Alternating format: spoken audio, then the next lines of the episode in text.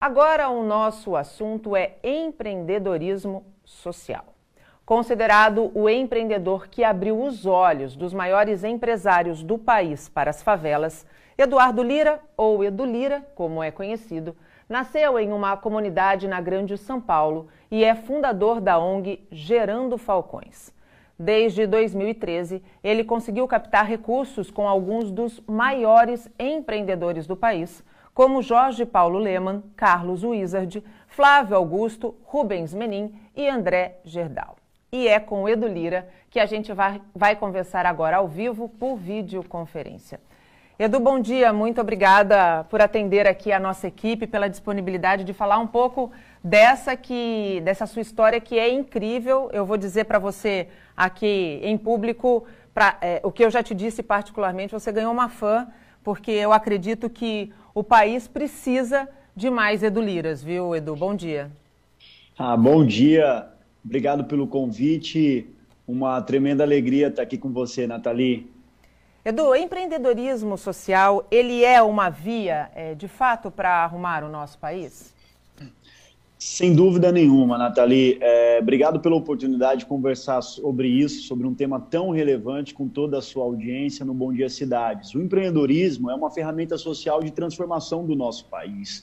É, sobretudo porque nesses espaços de maior pobreza, é, o empreendedorismo social ele fecha uma lacuna deixada pelo Estado. O Estado não consegue estar em todas as partes. Daí a importância do empreendedorismo social ter uma atuação de oferecer os serviços de transformação social na ponta, uh, voltados para educação, mobilidade urbana, saúde, tecnologia, cidadania, entre tantas outras frentes importantes do nosso país. Edu, é, quando você começou, quando você, quando nasceu a ideia da é, Gerando Falcões, você imaginou que você atingiria tudo que você já atingiu, é, sonhar alto, a gente pode dizer que foi o teu grande diferencial? Nathalie, eu comecei num barraco, né? Uma favela em Guarulhos, São Paulo, um barraco de chão de terra batida.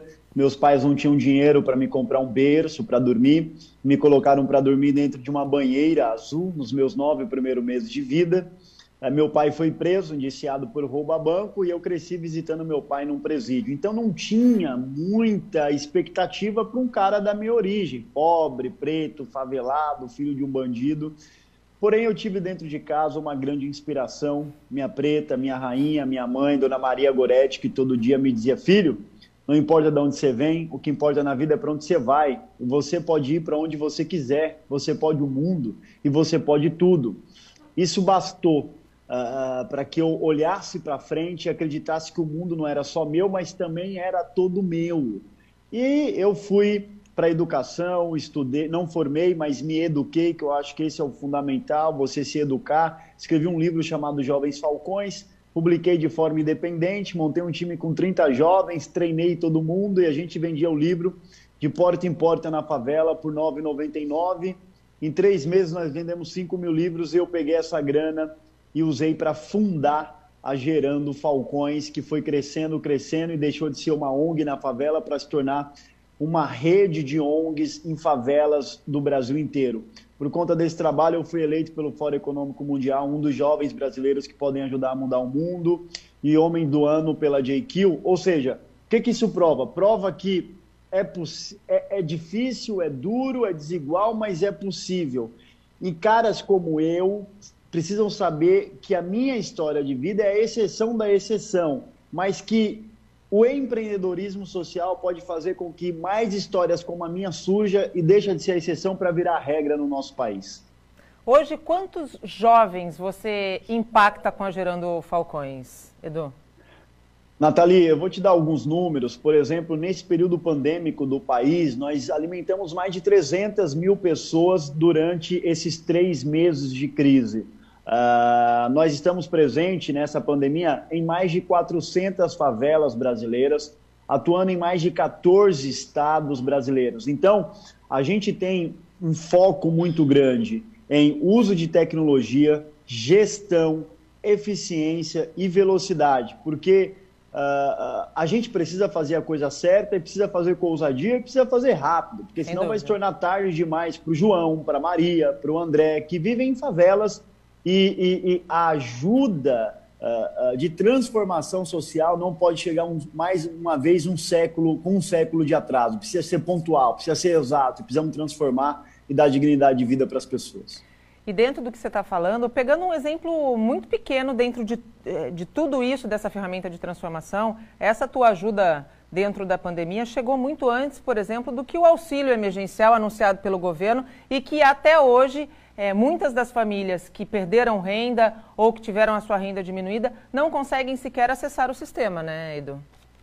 Sem dúvida. A Gerando Falcões, uh, a nossa, nossa conta é que a gente deva ter chegado pelo menos oito semanas uh, antes uh, do Estado, antes da ajuda emergencial na vida dos brasileiros mais pobres mas exatamente pelo fato da gente ter uma rede dentro de favelas muito bem articuladas, com empreendedores sociais incríveis que são formados e desenvolvidos na Falcons University. Nathalie, nós criamos uma universidade social dentro da favela, uh, com a ajuda e apoio da Accentro e da VG Educacional, do VOA da Ambev. Oferecemos conteúdos transformacionais para desenvolver esses empreendedores em habilidades técnicas e habilidades emocionais para que eles possam impactar uh, as suas favelas e ampliar o impacto. Então, temos um foco muito grande em desenvolver gente. A nossa indústria é a indústria social de desenvolvimento de pessoas para que essas pessoas possam mudar o Brasil. Tudo que dá certo, Nathalie, tem liderança por trás. Tem um fanático do bem ou uma fanática do bem empurrando, acreditando, lutando todo dia. Então, o que nós estamos construindo é um grande ecossistema com muitos talentos sociais que estão co-criando soluções de educação, de desenvolvimento econômico e de cidadania, que isso, num tempo, vai transformar as favelas do Brasil.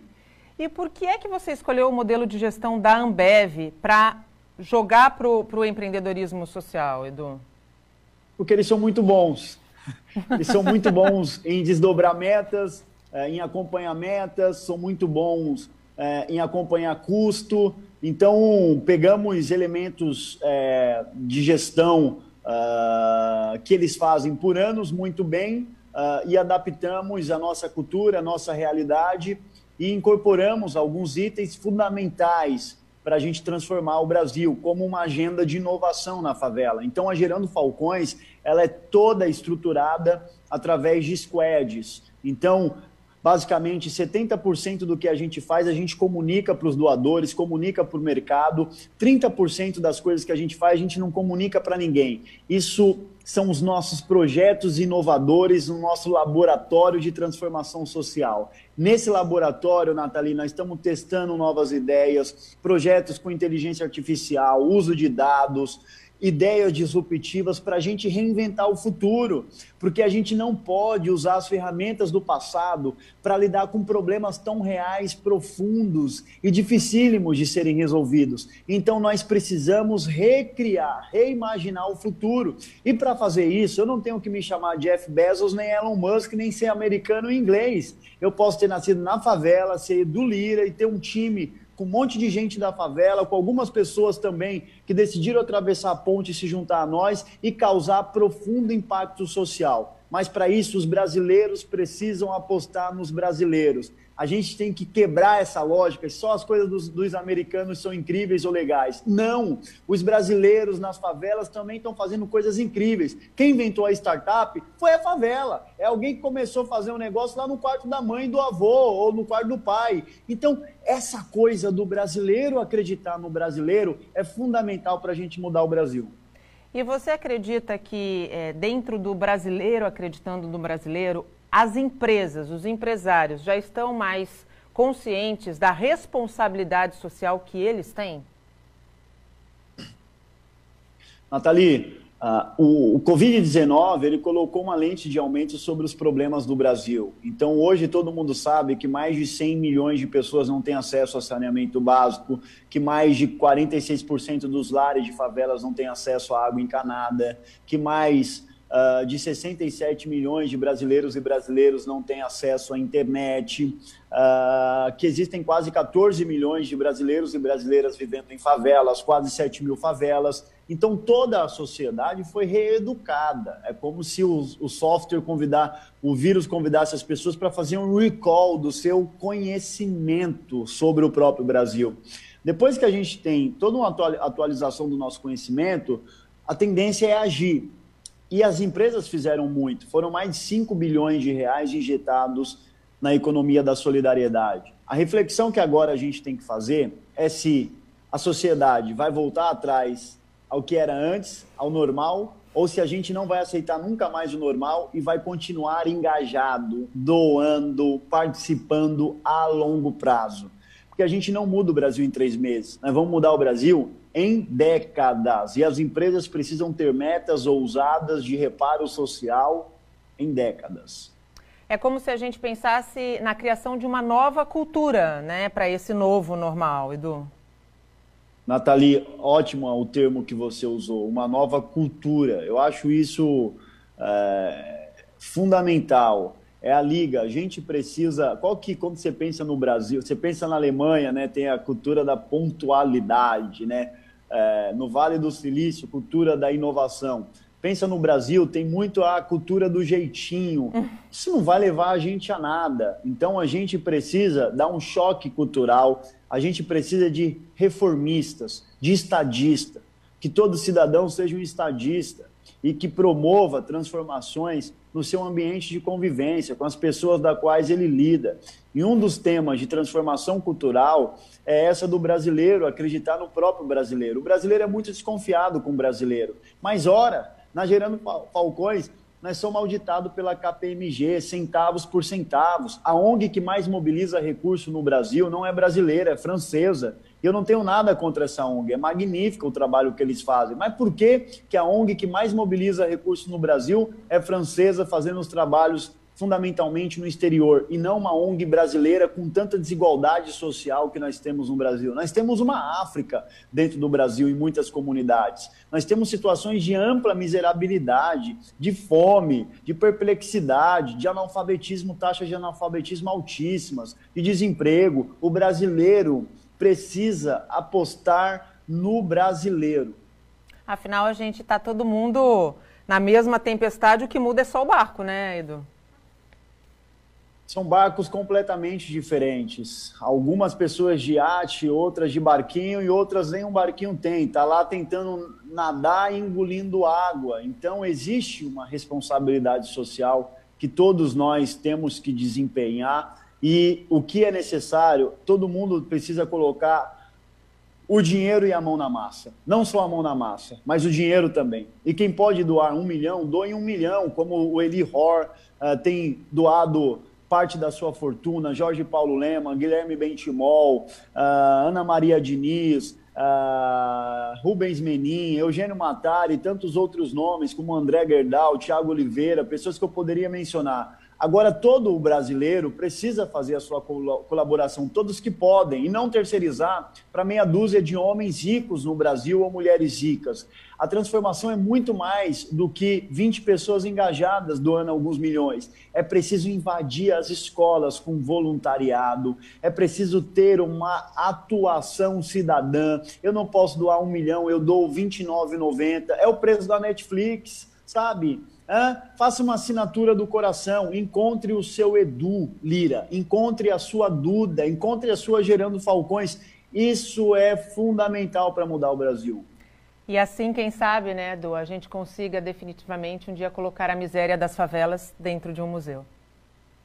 Parece uma batalha em glória, Nathalie, mas eu acredito isso com a minha vida. Winston Churchill dizia: é muito melhor lutar por aquelas coisas que parecem impossíveis. Ah, hoje eu já levantei 5 e meia da manhã e já corri 8 quilômetros. Ah, e já tomei um banho gelado, porque eu não posso parar. Ah, mas tá difícil. E aí a gente tem que entrar, encontrar coisas que nos inspirem, como diz o Nizam Guanais, tá duro, mas vai ter Natal. É isso. Vai ter Natal. A gente não pode se entregar Se a gente se entregar, acaba. Então temos que ter sonhos grandes para um Brasil que tem problemas grandes. Você não resolve um problema grande com um sonho pequeno. Você resolve um problema grande com um sonho grande e com pessoas que tenham atitudes grandes, poderosas. Isso não significa que eu não vou falhar, que eu não vou fracassar. Meu time, a gente erra e fracassa todo dia, mas a gente tem fracassos bem-sucedidos, porque a gente aprende com eles, coleta as lições e aplica em novos projetos. E isso é ter uma agenda de transformação para o país e todo brasileiro deve fazer parte dessa agenda. Afinal, Edu, eu particularmente acredito que a gente tenha que sempre, ao abrir os olhos, primeiro agradecer, porque é sempre uma oportunidade de fazer algo diferente do ontem e ter a certeza de que a gente precisa responder aquela pergunta: o que eu estou construindo hoje?